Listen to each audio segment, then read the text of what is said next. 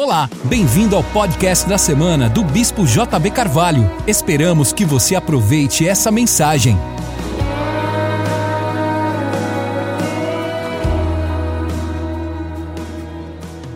E eu quero falar hoje sobre a virada do ano. Nós vamos ter muitas colheitas esse ano. Nós estamos já no ano novo judaico. Começou agora a partir das 18 horas. É a virada de ano judaico que nos leva ao ano 5779. Você sabe, os judeus não contam os anos como nós no calendário gregoriano, de dois mil anos para cá, quando Jesus veio, acredita-se começou o governo do Sol, mas nós temos ainda o governo da Lua, que diz respeito aos judeus, em que eles celebram a virada de ano a cada 360 dias diferentemente de nós no calendário gregoriano. Então, o ano novo chamado de Rosh Hashanah, de acordo com o calendário hebraico, começa no pôr do sol do dia 9 de setembro, hoje, até o pôr do sol do dia 11 de setembro, ou seja, Shana Tová. Feliz ano novo. Diga para o seu irmão, Shana Feliz ano novo. Você está virando um ciclo, você está mudando uma fase. Por que isso é importante? Porque nós viemos dessa raiz, dessa cultura judaica e depois cristã. Então isso tem significado, tem sentido para nós. Essa virada de ano traz vários. É, várias palavras proféticas. E hoje eu quero liberar essas palavras proféticas a partir desse ano, 5779. E eu quero ler com você Isaías 59, verso 21, 5779, 59, verso número 21.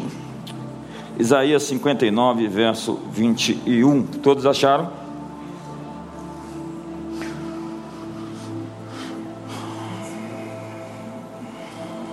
Depois de tantas mensagens, eu tenho que me policiar no tempo aqui.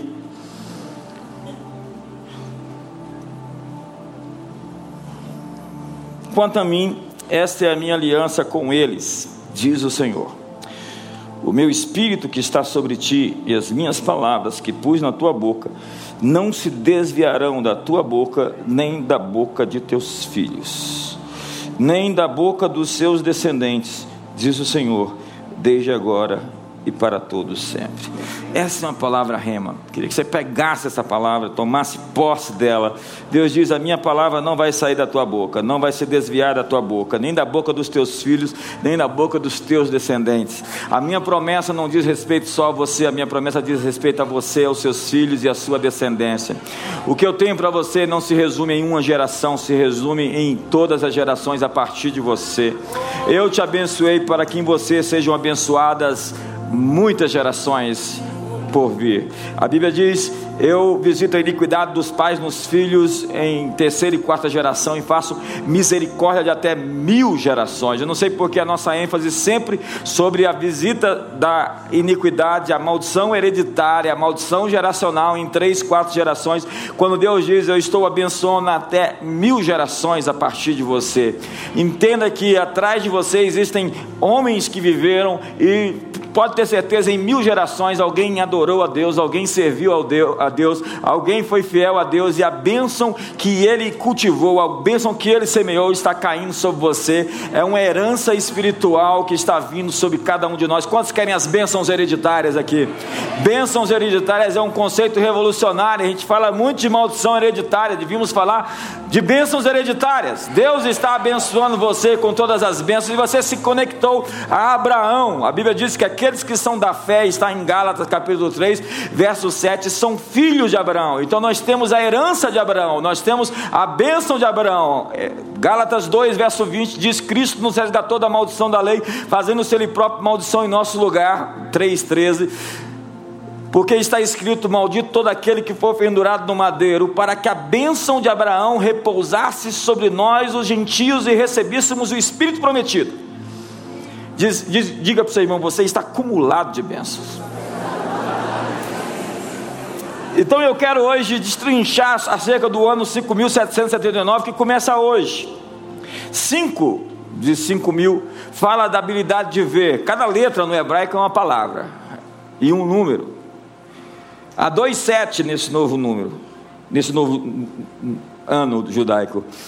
O número 7 é é a letra Zain, que representa tanto o número 7 como a palavra espada. Daí nós temos discutido nos últimos anos sobre a guerra de espadas, o choque de espadas. O ano que vem continua a luta, diga seu irmão, o ano que vem continuamos a lutar. Mas é o fim de um ciclo, é o último ano, é o último ano de uma década que cumula todos os outros anos como uma coroa.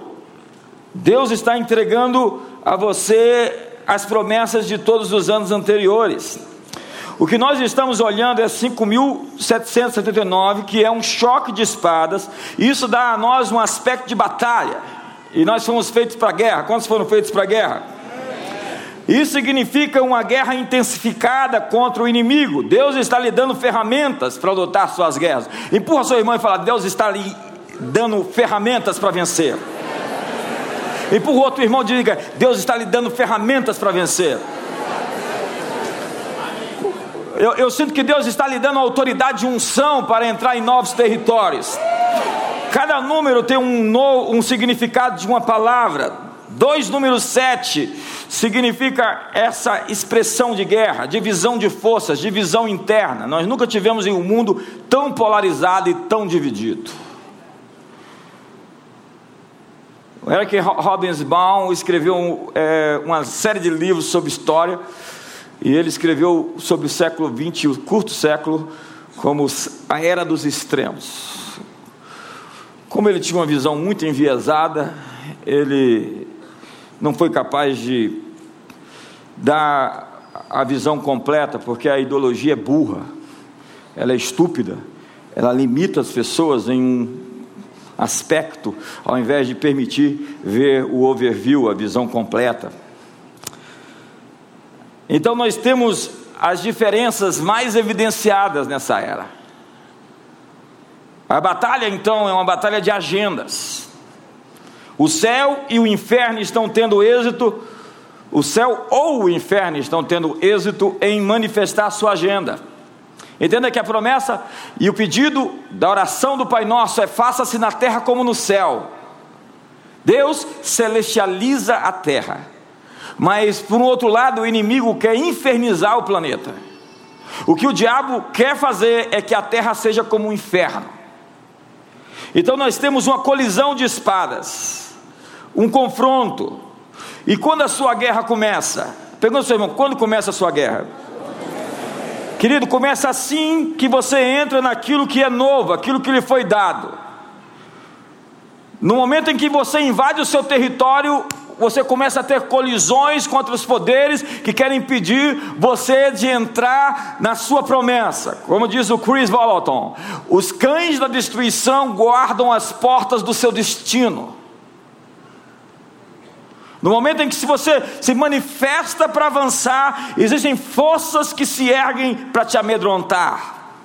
E você tem duas opções: ou você resiste elas e as vence, ou você sucumbe a um status quo onde você cala os seus medos interiormente e não faz aquilo para o qual você foi vocacionado. Entenda. Se você tem medo de voar de avião, e você não viaja, você está somente calando o seu medo, porque você não enfrentou aquilo que você temia. Então você, na verdade, não venceu, você calou interiormente, porque você se acomodou. Eu estou falando com pessoas acomodadas aqui. Quando você vê um espantalho no meio de um milharal, você está vendo alguém que não pode se mexer e alguém que aponta para os pássaros que há milho ali. O espantalho é o símbolo do medo. Um pássaro tolo passa e tem medo e foge. Um pássaro esperto diz: É onde estão os meus medos que estão os meus tesouros. Se existe um espantalho na sua vida tentando te amedrontar, justamente o lugar que você tem medo é onde estão as suas recompensas. Uau! Uau! Quantos pássaros espertos nós temos aqui hoje? A próxima vez que você vê o espantalho, você fala: Oba! Sinal de milho na área. Tem recompensa na área. Então, abalos começam a acontecer no momento em que você entra no território expandido que Deus te deu. A Bíblia diz que a mulher gera o bebê e o dragão se manifesta a fim de devorá-lo. Nós fomos chamados para mais do que salvar pessoas, mas salvar sistemas. Colocar pessoas na igreja não muda o mundo. Precisamos enviar pessoas aos portões de influência onde a cultura nasce. Onde a cultura nasce, onde as decisões são tomadas. Porque se o sal se torna insípido, para mais nada serve a não ser para ser pisado. Quem discipula o Brasil hoje? Quem está formando os professores universitários que vão dar aulas para os seus filhos? Quem está criando a arte e o entretenimento que vai divertir a nossa geração? Quem está compondo as músicas que se tornaram os hit paredes, que estão sendo ouvidos pelos nossos adolescentes? Quem discipula o Brasil? Nosso cristianismo está privatizado. O diabo nos enganou. O modernismo disse: expulse Deus da sociedade. Tire Deus da política, tire Deus da escola, tire Deus da universidade, tire Deus da economia, tire Deus da arte do entretenimento, tire Deus dos esportes. Você viu o que a FIFA fez? Não pode ter manifestações religiosas, não pode dizer eu pertenço a Jesus. É um engano do diabo tentando dizer: separe a sua fé do seu ambiente privado e do seu ambiente público. Não tenha manifestações de fé lá fora. Guarde o seu cristianismo para dentro da sua casa para dentro da sua igreja. Isso é uma falácia. No meu livro Metanoia, eu mostro a origem dessa ideia. Meu trabalho é identificar a origem das ideias. Isso vem do jardim de Epícoro. Epicuro é o pré-fundador do modernismo.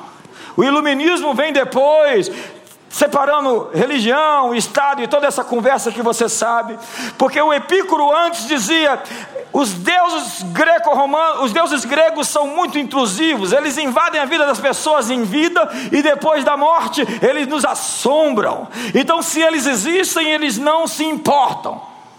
Se eles existem, eles não interferem. Então ele criou um lugar onde os deuses não poderiam intervir.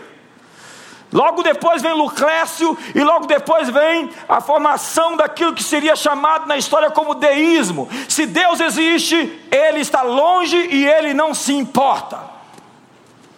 Então nós tiramos Deus da sociedade, nós tiramos Deus das universidades, e nós acreditamos nessa mentira, nessa falácia que Deus não deve se envolver com os assuntos da vida. Mas eu vim te dizer que Deus quer se envolver até com o estacionamento onde você põe o seu carro, com o shampoo que você lava o seu cabelo. Deus quer se envolver com o lençol e com a cama que você dorme. Deus se importa, porque Deus é um pai que ama os seus filhos. Nancy Pierce escreveu um maravilhoso livro, assim, de umas 600 páginas, com letra bem pequenininha, você devia ler em, dois dias. E ela fala sobre tirar o cristianismo do seu cativeiro cultural, através do dualismo, da dicotomia desse mundo compartimentalizado que nós fizemos, sagrado secular, espiritual e material céu e terra, eterno e temporal. Então nós criamos classificações e separamos os mundos, dois mundos. Aí Deus não fez dois mundos, Deus fez um mundo só. Ele quer que o, o céu abrace a terra, que o físico abrace o espiritual, que o temporal seja abraçado pelo, pelo eterno. Entenda que isso é gnosticismo, é a principal heresia do primeiro século. E aí nós queremos tirar Deus dos prédios públicos, das repartições públicas, das leis, Queremos expulsar Deus da história. Ei, esse planeta pertence a Ele. Cada centímetro quadrado foi criado por Ele e tem uma marca, uma assinatura. É meu, disse o Senhor.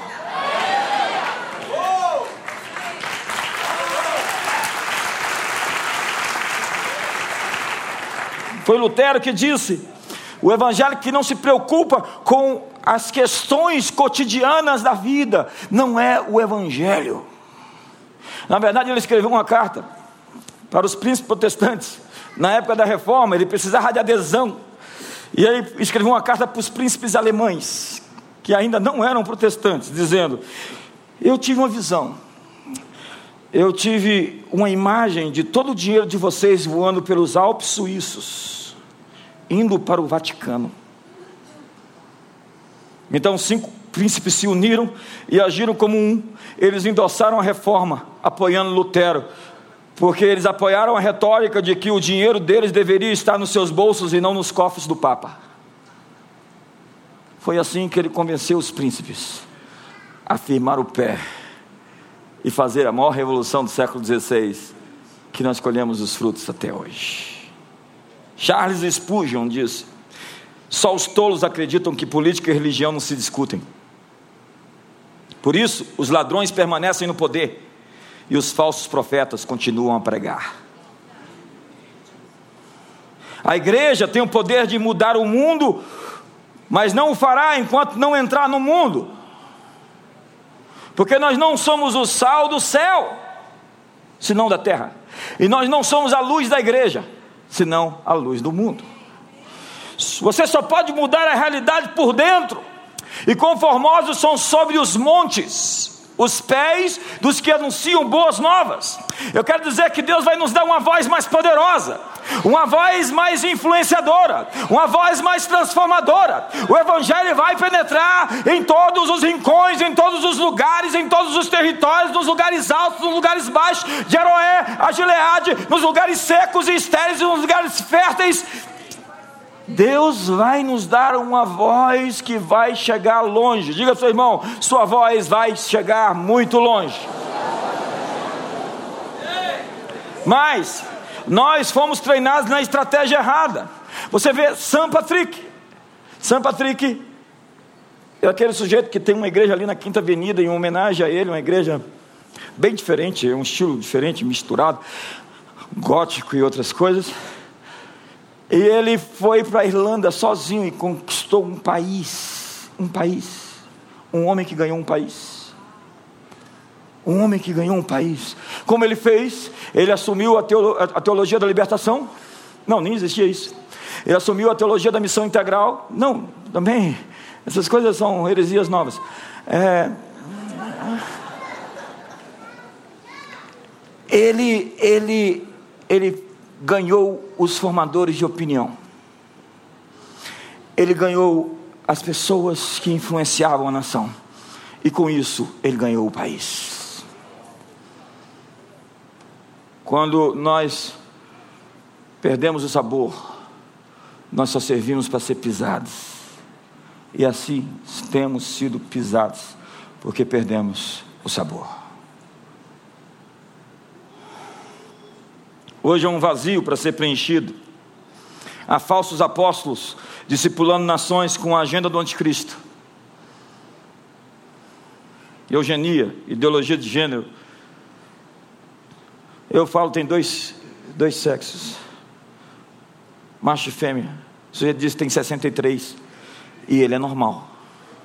Eu sou louco. Nós temos que ativar líderes apostólicos para influenciar lugares de influência. Enquanto Jesus disse, ide ocupai, nós estamos tentando sobreviver. Jesus disse: vocês são um exército em avanço, e as portas do inferno não prevalecerão. Portas é o lugar de defesa. Jesus mostra a igreja no ataque. Jesus mostra a igreja avante e à frente. Mas nós estamos tentando nos proteger em nossos guetos que nós criamos. Apóstolos na Bíblia são promotores de um tipo de cultura que trazem do seu país a sua cultura. Nosso país é o céu, assim na terra como no céu. Moisés subiu no monte, pegou o modelo e reproduziu o modelo. Ele tinha as plantas do céu, os blueprints. Ele tinha os desenhos do céu e ele reproduziu na terra. Isso é ser apostólico, é trazer o céu para a terra. O modelo da justiça do céu para a terra, o modelo da alegria do céu para a terra, o modelo da paz do céu para a terra, o modelo da economia do céu para a terra, o modelo da política do céu da terra, o modelo da arte do entretenimento do céu para a terra, o modelo educacional do céu para a terra, o modelo cultural do céu para a terra.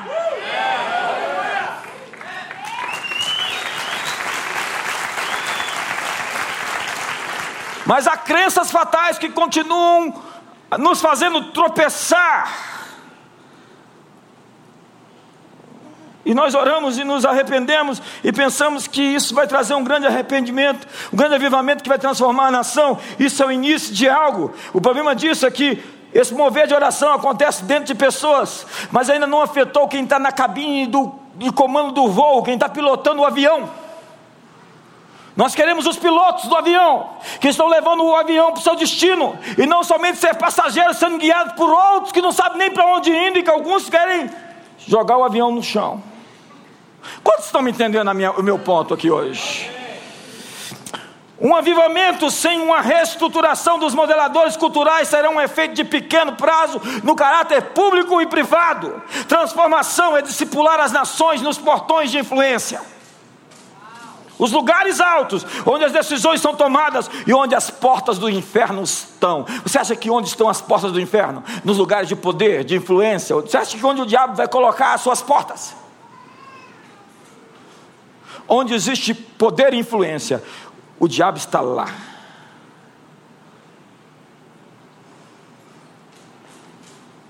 E ele tenta montar uma estrutura com guardadores dos portões. Jesus disse: o valente bem armado guarda todos os seus bens, até que venha alguém mais valente que ele. Ele despoja os bens e se apropria. Toma posse, alguém mais valente. Quem ganhar a guerra cultural vai definir o significado de cultura. Se eu tomar conta da cultura pop, eu posso redefinir o conceito de amor. Amor, o que é amor? Amor não é paixão desenfreada. Amor não é apetite sexual. Amor é sacrifício. Amor é entrega. Amor é oferecimento, amor é dar a sua vida. Deus prova o seu amor pelo fato de Jesus ter morrido por nós. Deus amou o mundo, que deu o seu único filho para que todo aquele que nele crê não pereça, mas tenha a vida eterna. Um homem ama uma mulher quando ele está disposto a se sacrificar por ela e não porque ele está querendo ter sexo com ela.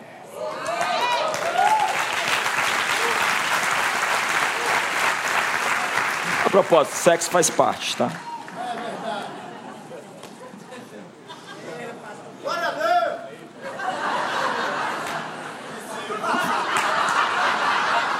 Está na sua hora não, irmão.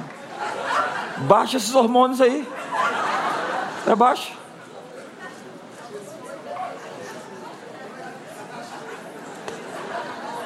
Mas nós vivemos o mais perigoso período de controle mental. Quem ganhar a guerra cultural vai redefinir o que pode ser ou não pode ser chamado de casamento. Aquele peixe e uma pedra é um, é um, é um casal. O homem e uma planta é uma família.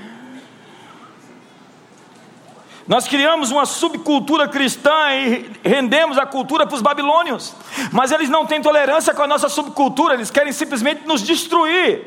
Quando você ouvir isso, não pode ser feito. Lembre-se de que o favor de Deus está com você para te levantar e mudar tudo isso. Este é o último ano da década do calendário judaico. Então aparece nesse número um novo elemento, a palavra tet, o número 9. A figura da letra tet em hebraico, a nona letra do calendário hebraico, aponta para nascimento. Nascimento. Com a forma de um container ou de uma vasilha aberta, ou de um útero, representa aquilo que guarda vida. Este ano guarda vida, vida que está escondida, força que está guardada. O período gestacional é de nove meses. Nove. Nove. 5.779. É quando algo que está escondido vai nascer. Diga para o seu irmão: algo que está escondido vai nascer.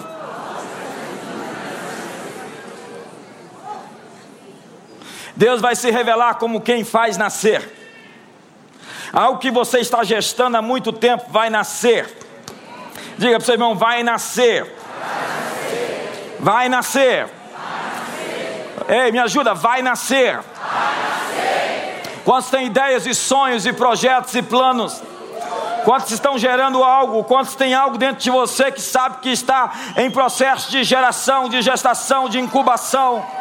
O Espírito Santo se move sobre a face das águas, porque todas as vezes que o Espírito se move, ele está gerando. Quando a gente abre Gênesis 1, 2, que diz que a terra era sem forma e vazia, havia trevas sobre a face do abismo, e o Espírito de Deus se movia, é porque todas as vezes que o Espírito se move, o texto ali traz uma ilustração, uma fotografia clara de uma ave sobre um ovo chocando.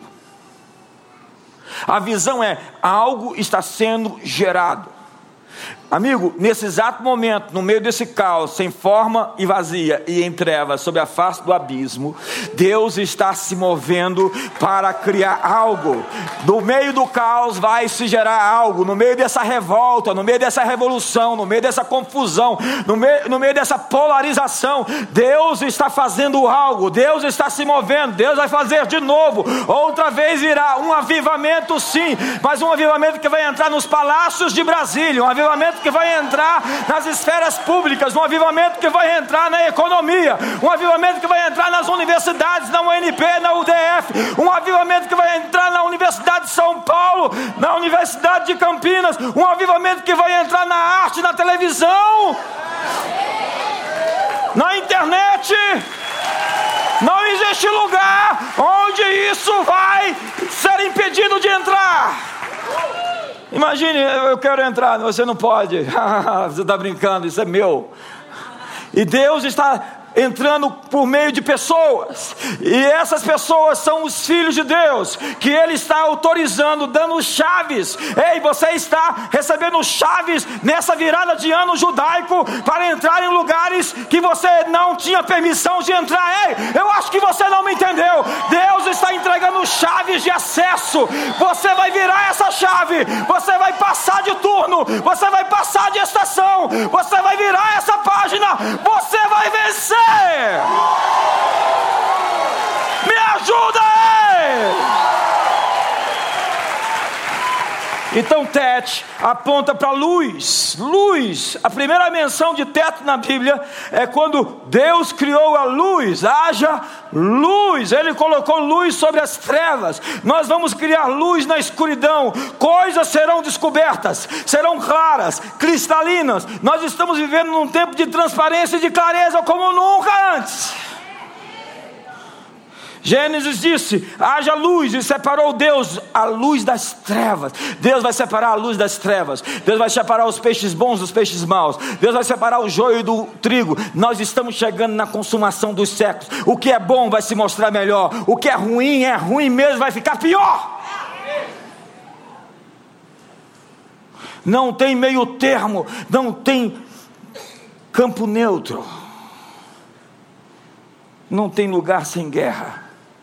O reino de Deus é um comando de voz. Existem muitas palavras durante o ano que serão liberadas para trazer luz, comandos de voz, decretos, promessas que estão incubadas, que precisam ser liberadas pela voz, ativação de voz. Este é o tempo de ouvir o que o Espírito está dizendo e liberar os decretos do reino. Eu sempre fui desse jeito, eu estou na rua sozinho, às vezes eu estou liberando palavras.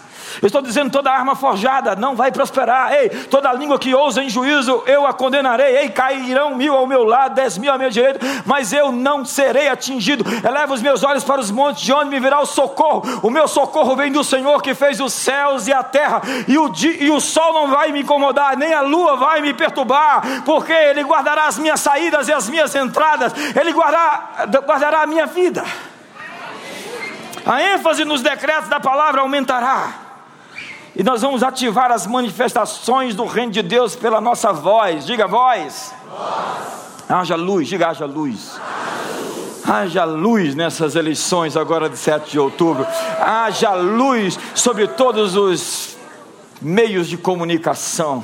Haja luz sobre as redes sociais e sobre, sobre, todas as empresas e corporações do Vale do Silício. Haja luz sobre as organizações do Brasil, sobre as ONGs, sobre as igrejas. Haja luz. Deuteronômio 8, 18 diz que Ele é quem te dá poder para adquirir riquezas, Ele te dá sabedoria, Ele te dá capacidade para criar coisas, gerar coisas, fazer nascer coisas. Então, muitos de vocês que passaram por tempos desafiadores vão receber os tesouros escondidos, as riquezas encobertas, encoberto porque você não viu, mas você vai ver você vai ver coisas que você não estava vendo. Uma das coisas que esse ano está trazendo é uma visão nova sobre coisas que você não estava enxergando. Você já teve essa experiência? Porque o feitiço está sendo quebrado. Isaías 25, verso 7 diz: Ele destruirá nesse monte a coberta que cobre todos os povos, o véu que encobre as nações. Ele está falando sobre a feitiçaria. O Deus desse século cegou o entendimento dos incrédulos para que não lhes resplandeça a luz do Evangelho de Cristo, que é a imagem de Deus. Ele está dizendo que o inimigo cegou as pessoas, o príncipe da potestade do ar, que opera sobre os filhos da desobediência. Feitiçaria é a cegueira de alguém que não consegue perceber o todo, ou não consegue enxergar a realidade como ela existe. Existe uma feitiçaria coletiva sobre o Brasil, existe uma feitiçaria coletiva sobre as nações, mas o feitiço está sendo quebrado. Ei, ei, ei, o engano está sendo revelado. Deus está mostrando, Deus está trazendo a lume. O céu está se desenrolando. É, os elementos abrasados se desfarão. Vishal Mangawad, que vai estar aqui essa semana na conferência, e o Cote vai trazer uma mensagem quinta-feira que não dá para perder. Eu já ouvi essa mensagem dele, não dá para perder. Vai vir o Vishal, e o Vishal diz que esses elementos abrasados que desfarão, que se desfarão, não se trata da física ou da química. Ele fala sobre os elementos do raciocínio grego. E quem quem leu metanoia sabe do que eu estou falando, desses raciocínios, desses sofismas, desses pensamentos que se exaltam contra o conhecimento de Deus, mas nós estamos levando cativo todo o pensamento à obediência de Cristo Jesus nessa hora. Porque como as águas cobrem o mar, assim eu encherei a terra do conhecimento da minha glória. Ei, eu estou pregando a Bíblia aqui hoje. Eu estou falando texto após texto, citando para você a realidade do céu que está invadindo a terra. Nós não estamos perdendo, ei, nós não estamos no recuo, nós estamos forçando passagem para avançar. Nós somos conquistadores, nós somos guerreiros, e esse ano promete a você ver luz, nascimento, um tempo onde o feitiço está sendo quebrado.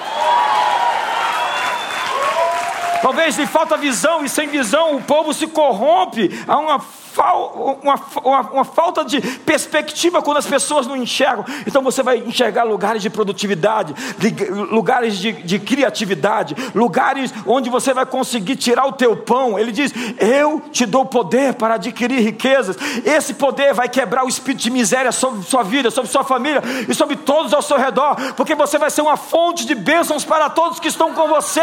Porque a Bíblia diz: Glorificado seja o Senhor que se compraz na prosperidade dos seus servos. O que? Deus se compraz na prosperidade dos seus servos, porque a Bíblia diz para que seja dado graças a Deus. Deus multiplicará a sua sementeira, para que você superabunde em toda boa obra. O que é sua sementeira? É a sua capacidade de semear, a sua capacidade de dar, de doar, de sacrificar, de oferecer. Então você vai se tornar muito mais capaz de semear, de investir, de plantar, de suprir necessidades, de abençoar pessoas. Deus vai te abençoar de maneira que o seu cálice não somente esteja cheio, mas o seu cálice transborde. Me dá, por favor, um copo de água aqui.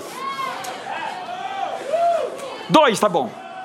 Então, então o seu cálice, ele não somente vai ficar cheio, o seu cálice vai encher até transbordar. É assim que Deus vai fazer. Vai transbordar, vai transbordar.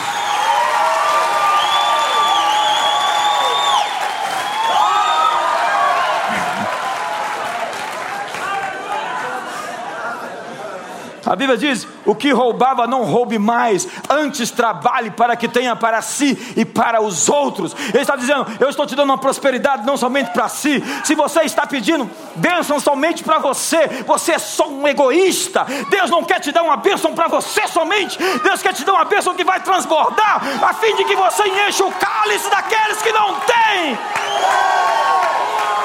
Me ajuda Deus disse para Abraão: Ei, eu vou te abençoar de tal forma que em ti serão benditas todas as famílias da terra. O que Deus está dizendo? Eu tenho um padrão, um padrão de filhos abençoados para serem abençoadores. Ele disse: Ser tu uma bênção. O que é ser uma bênção? Ser uma bênção é ser abençoado para abençoar. Diga para o seu irmão: Deus está te abençoando para abençoar. Então você está entrando num período de dar nascimento às coisas. Quantos estão grávidos aqui das promessas? Ei, me ajuda aqui, quantos estão gerando coisas? Eu sinto tanta autoridade aqui hoje. Alguns esperam por muitos anos, mas de repente eles vão encontrar-se prontos para o nascimento.